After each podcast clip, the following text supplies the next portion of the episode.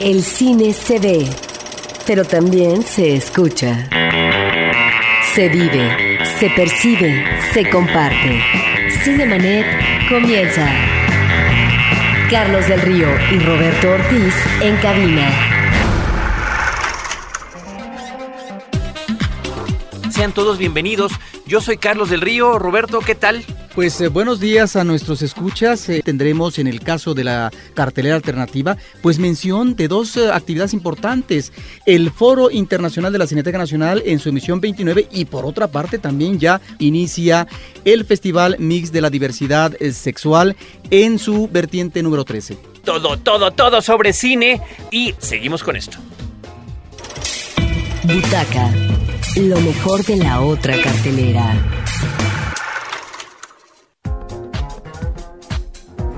Lo mejor de la otra cartelera siempre es interesante las alternativas que nos da digamos, el otro cine, aquel que no necesariamente está en las pantallas comerciales, pero que nos llega de distintas latitudes y qué mejor manera que disfrutarlo, querido Roberto, querido público, que a través del Foro Internacional de la Cineteca Nacional. Sí, en su emisión 29 decíamos la vez pasada, creo que tiene películas interesantes, eh, ahí está el documental, pero también está la ficción. En el caso del documental, una película que obtuvo muchos premios como Vals con Bashir, que es interesante la técnica que se adopta aquí, Carlos, porque se remite a esta dificultad de las relaciones entre israelitas y, eh, por otra parte, eh, pues palestinos la referencia a la guerra del Líbano en los 80, principios de los 80, pero como en el caso de la técnica de animación se parte de lo que son eh, los cuerpos humanos, los movimientos eh, de personas, para poder configurar una animación de dos personas que están platicando en un bar sobre situaciones del pasado que tienen que ver precisamente por una cuestión bélica, sobre esta situación fratricida y difícil que viven, digamos, estas ah, comunidades que están en tensión constante, históricamente hablando. Pero también tenemos eh, películas de ficción formidables como La clase, Carlos, una película de Loren Cantet, el director de recursos humanos, de La espléndida tiempo de mentir, y más recientemente Bienvenidas al paraíso con una Charlotte Rampling espléndida. La clase obtuvo ni más ni menos la palma de oro del Festival de Cannes en 2008. Bueno, nominación al Oscar como mejor película extranjera. Eh, se llevó muchas nominaciones en los premios César, que son los equivalentes, ¿no? A la mejor, a lo mejor de la cinematografía en Francia. En esos premios se llevó el premio al mejor guion. Y estamos ante un trabajo interesante, polémico. La clase eh, entre, entre les murs es el título original, entre los muros. ¿Qué es lo que sucede con los profesores que están ante jóvenes adolescentes, no necesariamente de clases, de clases privilegiadas, un barrio, digamos, rudo de París, eh, con una diversidad racial con orígenes de, estos muchachos de muchos países, los problemas y las libertades que les da su propia institución educativa, cómo las toman y cómo tienen los maestros que lidiar con ellos. Lo cual yo vi extraordinariamente difícil. Sí, ahí fue un trabajo difícil eh, que se le planteaba al director Acantel porque manejó tres cámaras en un mismo espacio durante un curso escolar, durante un año. Una cámara era para captar a los alumnos, otra cámara era para el director, para en este caso el maestro, perdón, el maestro, y la otra para el grupo como tal, el grupo académico que está recibiendo clases, ¿no? Por otra parte, encontramos también que no hay a veces grandes diálogos por parte de los alumnos, eh, hay momentos en que estos... Ah, se expresan con pocas palabras, hay otros que hablan más, en fin, encontramos esta realidad de origen étnico de africanos, asiáticos ah, y también de padres indocumentados, ¿no? Que entonces están atravesando una situación eh, especial. El profesor se enfrenta, lidia, atiende, trata de educar, a muchachos de 14, 15, 16 años que están atravesando un periodo de cambio, de transición hacia la juventud y que es un periodo realmente difícil, donde se definen muchas cosas. Ahí es donde creo que pareciera que el maestro está no solamente dando clases de francés, de la lengua original de este país, en una escuela secundaria, sino que también, eh, aunque no es ni mucho menos su propósito, una especie como de eh, actitud terapéutica ante conflictos individuales que están viviendo los alumnos de tipo existencial con la familia y de identidad y de qué cosa quieren eh, de aquí en adelante frente al mundo. Algo que es importantísimo mencionar al escuchar toda esta premisa y bueno, además la forma que nos estaba relatando Roberto en la que estuvo realizada la película, es que no estamos reitero, no estamos ante una nueva versión que ha habido muchísimas de Al Maestro con Cariño, de en que, ay, el pobre profesor tiene que lidiárselas con estos muchachos problemáticos, pero al final lo adoran, lo alaban, lo quieren, lo apoyan o lo que sea. No, este no es el caso. El conflicto que existe entre el profesor y los alumnos no solamente no se diluye cuando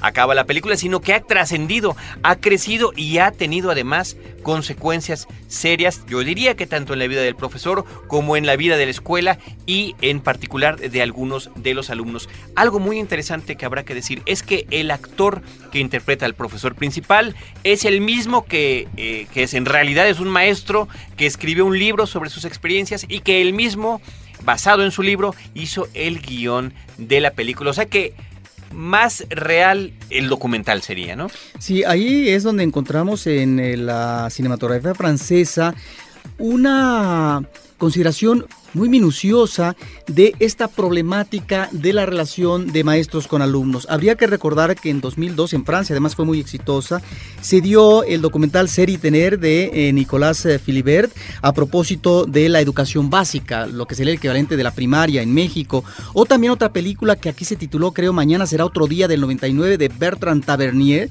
que nos remite al mundo preescolar y los conflictos también de una especie, digamos, como de jardín de niños, con toda una serie de problemas de los padres, eh, con ah, situaciones económicas eh, difíciles y demás, ¿no? Hay entonces con estas películas y ahora con la clase esto que tú anuncias eh, muy bien no estamos ante esa típica película donde finalmente todos salen muy felices y donde el alumno aprendió a final de cuentas y esto le sirve para superarse en la vida, para tener un incentivo. No, aquí no sabemos a ciencias ciertas si finalmente todo lo que vio el niño en términos de acumulación, de recepción para tener conocimientos, le sea afortunado o no, o le sirva para algo de su vida en lo inmediato, porque la realidad que viven es difícil y están en conflicto permanente. Me parece que es una extraordinaria película y que está en el foro de la Cineteca Nacional exhibiéndose. La clase, la clase de Laurent Cantet. ¿Qué más hay en el foro, Roberto? Bueno, y en el foro el público pues eh, no se debe de perder. Acabo de ver una película que es eh, realmente una comedia muy disfrutable que se llama Viaje de bodas. Imagínate, una película de 2008 de Islandia. ¿Cuándo vemos una película de este país? Y se trata de la boda que va a tener una joven y su eh, pareja masculina y van a una iglesia que no sabe dónde está ubicada en el territorio, ¿verdad? Islandés y los familiares del novio van en un autobús, los familiares del novio en otro y bueno, se presentan el mayor de los conflictos, de los desaguisados, eh, de situaciones eh, del pasado, etcétera, la violencia. Realmente es una de estas eh, comedias afortunadas que retratan muy bien lo que tú mencionabas en otra película de la familia disfuncional que difícilmente puede articular situaciones de convivencia en lo que se supone que es una celebración, que es algo que habría que reivindicar porque está anunciando la felicidad de una pareja.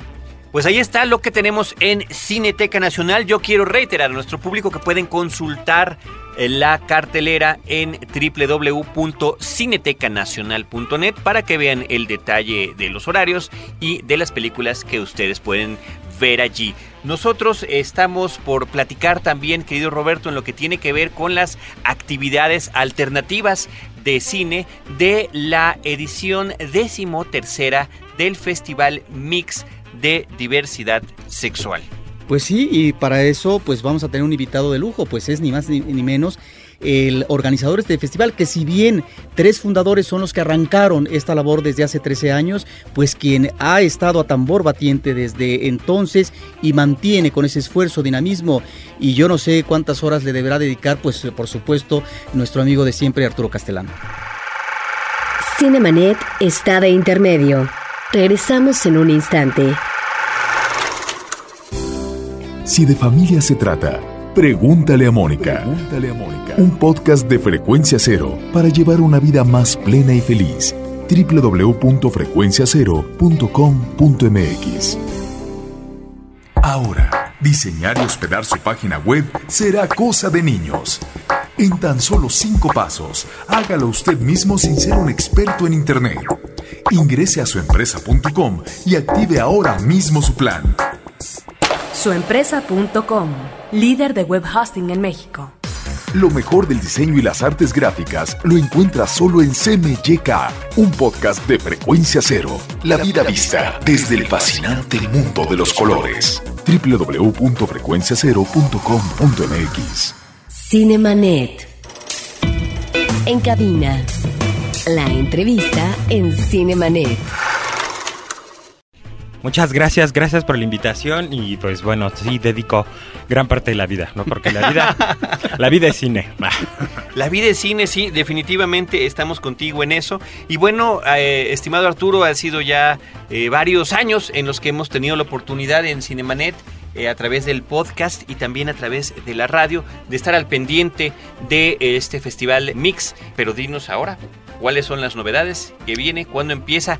Por favor, de viva voz informa a nuestro público eh, qué pueden hacer para estar ahí al pendiente. Pues mira, esta decimatercera edición está basada en el concepto de lo maldito, lo maldito en el cine, ¿no? Dedicado a los poetas malditos del cine.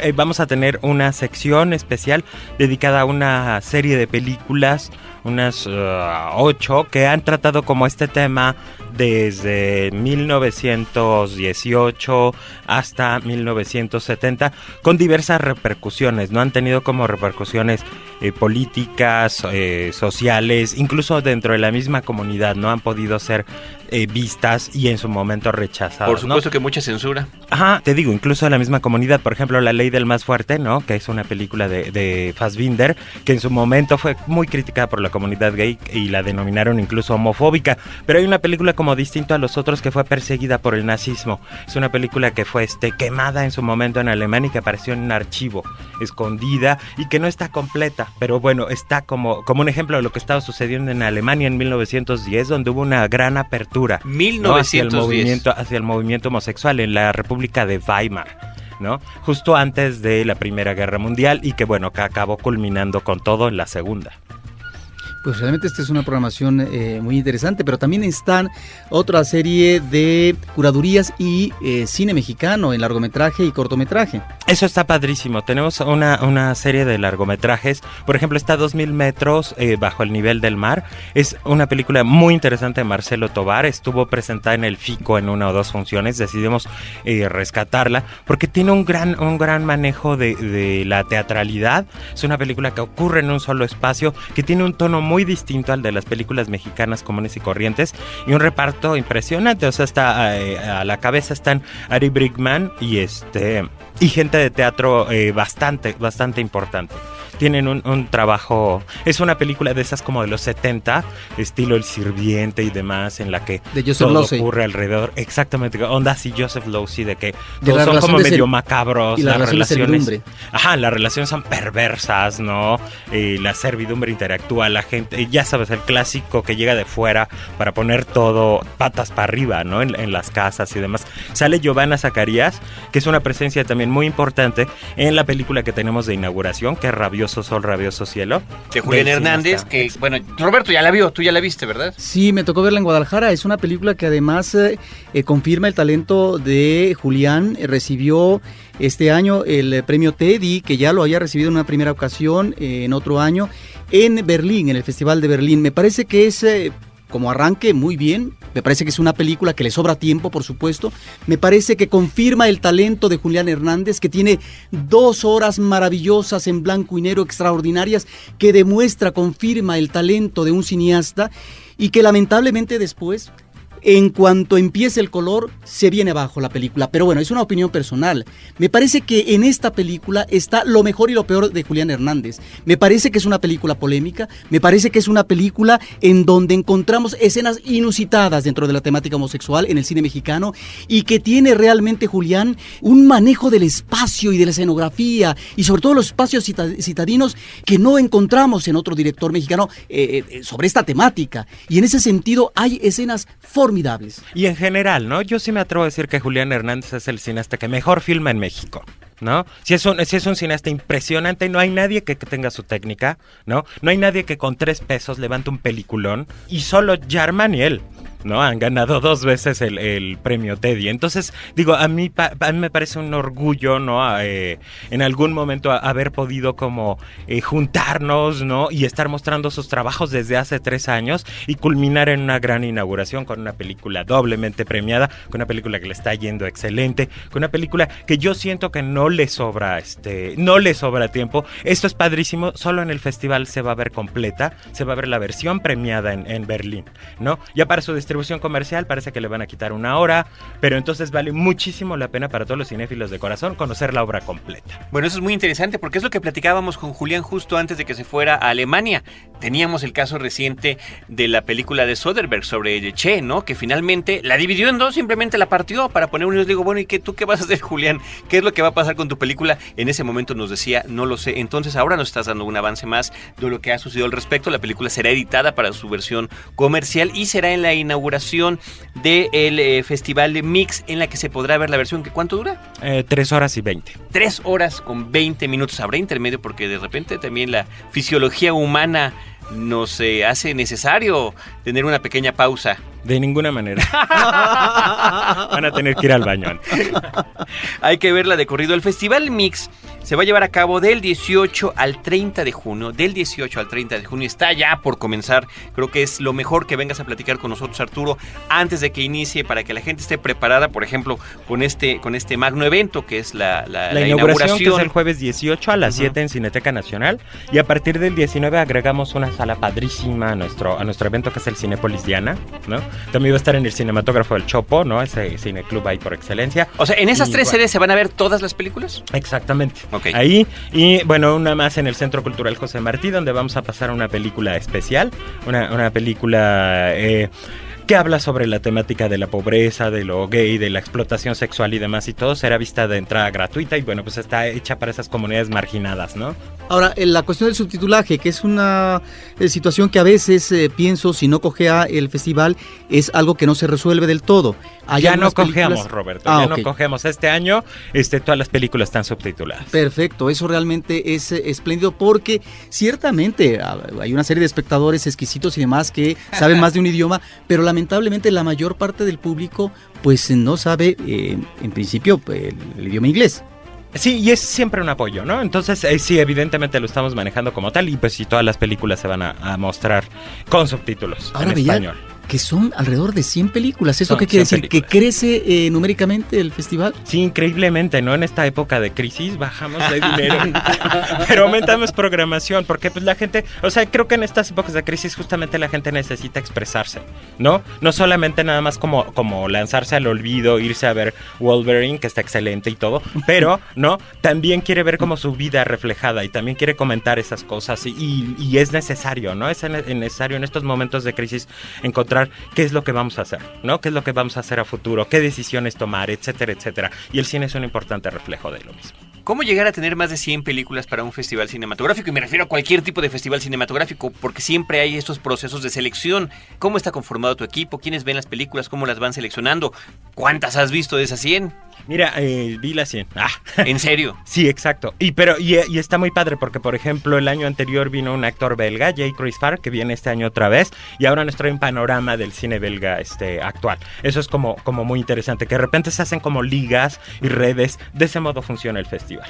No tiene como la infraestructura así de ahí va el millón de dólares y ahí va el millón de pesos y etcétera, etcétera, que pueden tener como otros festivales más grandes. Pero sí es algo como, como muy importante eh, que el festival ha logrado tener estos vínculos solidarios, ¿no? Con otros eventos, con el Festival de Mix Nueva York, con Berlín, etcétera, etcétera. Y pues bueno, se ha convertido en el, en el segundo festival de mayor edad después de Guadalajara, ¿no? Tenemos 13 años, somos el festival más viejo. Pues bueno, nosotros estamos Enhorabuena. ya por concluir este programa, pero sí queremos queremos hacerte una felicitación por todo este esfuerzo. Estaremos, por supuesto, al pendiente. ¿Algún comentario final que quieras hacer hacia nuestro público en lo que tiene que ver con el eh, Festival décimo tercero de Diversidad Sexual en Cine y Video? Pues están súper invitados, arrancamos el 18 al 30. Eh, ¿Dónde puede consultar el público la información de cartelera, de horarios y, y de estas salas que son Cineteca Nacional, el Cinépolis Diana y Cinematógrafo del Chopo? Estamos en enredate.com.mx, ¿no? Estamos en Facebook, Diagonal Festival Mix México, y también estamos en las carteleras propias, ¿no? Carteleras electrónicas de Cinépolis, de Cineteca y de la UNAM. Inclusive también el IMCINE tiene su apartado imcine.gov.mx con las películas que están participando en este festival que tú diriges. Exactamente. Muy bien, Arturo Castellán, pues mucha suerte, felicidades, yo creo que estaremos al pendiente, particularmente para ver la película de Julián. Yo tengo mucho interés, no tuve la oportunidad de acompañar a Roberto a Guadalajara, así que bueno, esta es la oportunidad también para los cinéfilos de México de verla aquí en el cine y de verla, como decías, en la versión completa en la inauguración. Exactamente, ¿no? Y pues bueno, también queremos agradecer al Fonca que siempre nos echa la mano y que bueno, muchos de los que estamos presentando Cosa en Mix hemos obtenido apoyos del Fondo Nacional para la Cultura y las Artes. Arturo Castellán, director del Festival Mix de Diversidad Sexual en Cine y Video, muchísimas gracias. Y desde estos micrófonos estamos despidiendo Cinemanet. A nuestro equipo de producción en la postproducción de Cinemanet en podcast en cinemanet.com.mx, Abel Cobos y la producción de Paulina Villavicencio. Un saludo a nuestra otra productora Celeste North, que está disfrutando de sus tierras allá en Villa Hermosa. Desde estos micrófonos, Roberto Ortiz y un servidor Carlos del Río, les recordamos que los esperamos de 10 a 11 de la mañana en Horizonte con cine, cine y más cine. Cinemanet termina por hoy. Más cine en Cinemanet. Frecuencia Cero, Digital Media Network, www.frecuenciacero.com.mx. Pioneros del podcast en México.